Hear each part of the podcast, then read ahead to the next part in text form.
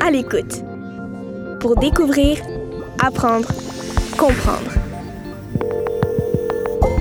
La peur. Un balado en complément de l'album La crème glacée font plus vite en enfer, écrit par Valérie Picard et illustré par Danny Jamie Williams. Publié aux éditions Monsieur Ed.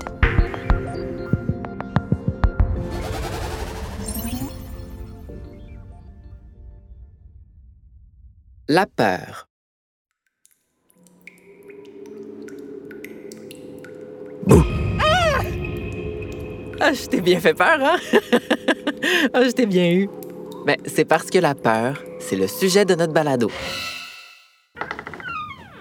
On va parler de ce qui fait peur et de pourquoi on a peur et du fait que parfois, on aime se faire peur. Qu'est-ce qui te fait peur à toi? Est-ce que tu as peur du noir? Ou d'avoir un monstre sur ton lit? Est-ce que tu as peur des araignées ou des serpents? Est-ce que tu as peur de te retrouver coincé dans un ascenseur ou de tomber du sommet d'une montagne? Est-ce que des fois tu as peur de mourir ou que des personnes que t'aimes meurent un jour? Eh bien, tout ça, c'est bien normal. Parce que la peur, ça fait partie de la vie. La peur, c'est une émotion. Une émotion que tu as déjà ressentie, que tout le monde ressent et que les animaux ressentent aussi. La peur est une émotion de survie. On la ressent quand on est face à un danger ou à une menace réelle, comme quand une petite souris se retrouve entre les griffes d'un chat de ruelle, ou quand tu rencontres un gros chien qui jappe fort et te montre les dents. Cette peur-là fait battre notre cœur très très fort. Notre corps est traversé par une poussée d'adrénaline, on fige, ou on a envie de prendre la fuite le plus vite possible, ou encore on a envie de se défendre à tout prix. On ressent aussi de la peur quand on craint que quelque chose nous arrive ou arrive à ceux qu'on aime, comme quand on a peur de faire des cauchemars le soir ou de faire une présentation à l'école devant tous les amis. Cette peur ressemble davantage à du stress ou de l'anxiété. Le cœur nous serre et on se sent inquiet. C'est une boule au ventre, lourde à porter. En fait, il y a des peurs que l'on peut apprivoiser, comme la peur du noir ou la peur de parler devant tout le monde. Et il y a des peurs qui nous permettent de réagir en cas de danger. Ces peurs-là, elles peuvent nous sauver la vie. Et même si la peur, euh, bah, ça fait peur, parfois c'est rigolo de jouer à se faire peur. Quand j'étais petite, ma sœur adorait m'attendre à la sortie des toilettes pour me faire sursauter. Elle criait Bouh! Et moi, je faisais un bond en hurlant à plein poumon. Ah! Après ça, on éclatait de rire. On joue aussi à se faire peur quand on va au parc d'attractions et qu'on fait des manèges à sensations fortes. Les montagnes russes et les catapultes, c'est terriblement impressionnant. Et quand même épeurant. D'ailleurs, les gens crient quand ils sont dedans. Ça fait peur, mais c'est sécuritaire. Car ces manèges-là sont solides et ont été créés pour qu'il n'y ait pas d'accident. D'ailleurs, beaucoup de gens adorent les manèges.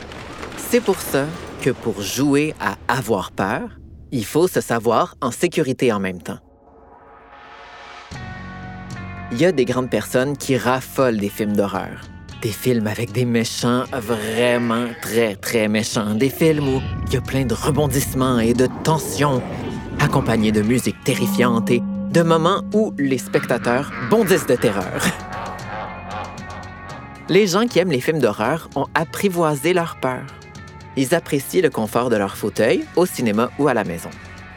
Ils savent qu'il va rien leur arriver et ils trouvent que cette peur, en fait, c'est plaisant. Moi, je dois avouer que j'aime pas les films d'horreur, car ils me font trop peur. J'y pense encore une fois la nuit tombée et j'arrive plus à dormir. Les films d'épouvante, ça me fait vraiment peur. Avec la peur, c'est une question de dosage. Ni trop, ni pas assez. La recette dépend de chacun. Tout le monde est différent et a peur de choses différentes.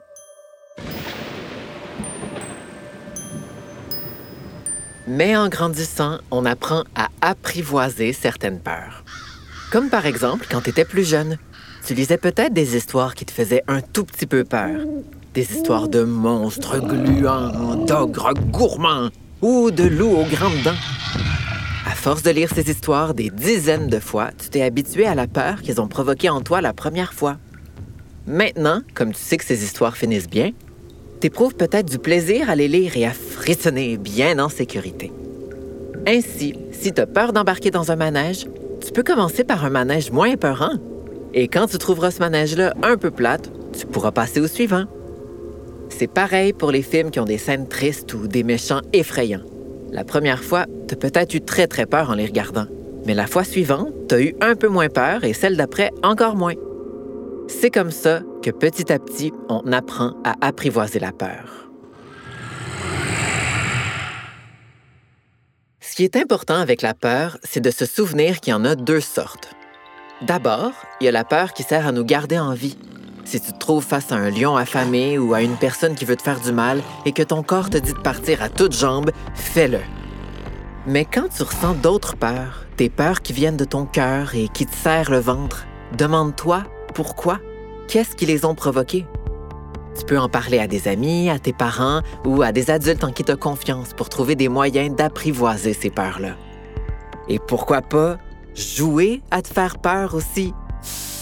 Bon, je te laisse. Je vais aller dans ce manège là-bas. Il a l'air terrifiant.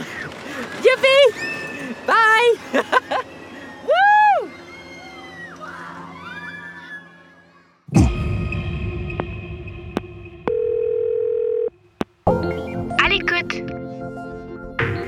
à l'écoute. Pour découvrir, apprendre, comprendre. Ce balado est une production La Puce à l'oreille. Le projet À l'écoute est rendu possible grâce au soutien financier du gouvernement du Québec. Un texte de Lucie Laumonier avec la voix de Pascal Drevillon.